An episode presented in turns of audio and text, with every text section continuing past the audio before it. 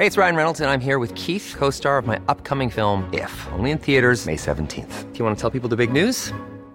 All right, I'll do it. Sign up now and you'll get unlimited for $15 a month in six months of Paramount Plus Essential Plan on us. Mintmobile.com slash switch. Upfront payment of $45 equivalent to $15 per month. Unlimited over 40 gigabytes per month. Face lower speeds. Videos at 480p. Active Mint customers by 531.24 get six months of Paramount Plus Essential Plan. Auto renews after six months. Offer ends May 31st, 2024. Separate Paramount Plus registration required. Terms and conditions apply if rated PG.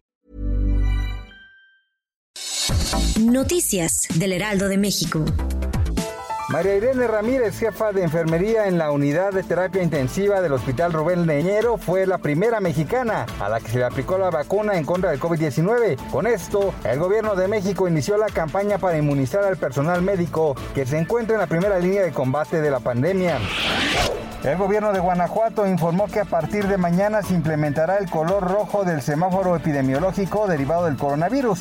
La entidad se suma a estados como la Ciudad de México o Morelos, quienes suspendieron actividades no esenciales a fin de evitar los contagios. La FIFA ha informado que a consecuencia de la pandemia ha decidido cancelar las ediciones del 2021 de los mundiales sub-20 y sub-18. Por tal razón, los torneos se aplazarán hasta el 2023. Las sedes para la competición serán Indonesia y Perú.